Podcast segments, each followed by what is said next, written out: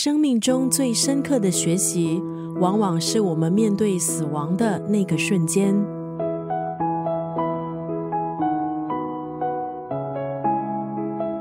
今天在九六三作家语录分享的文字，出自这本书。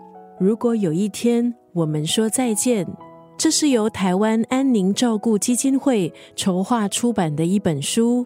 十年前，基金会主办“如果有一天我们说再见”征文活动，除了一般民众，还有医疗专业人员。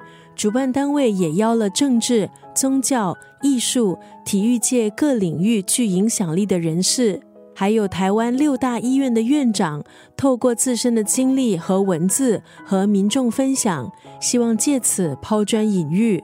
同时给他们一个平台，说出自身还有家人末期医疗的想法，还有规划。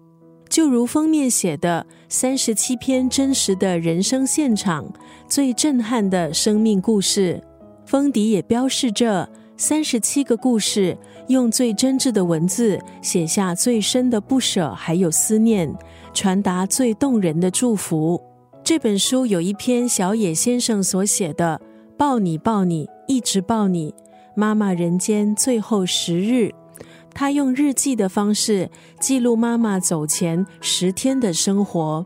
今天在九六三作家语录就要分享这个篇章当中的这句话：妈妈，记得要往有光的地方走，一定要记得哦。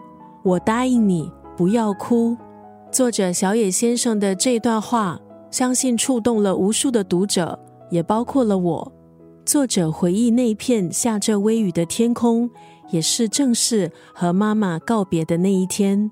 一本会令你动容的告别情书，也让我们练习如何好好的说再见。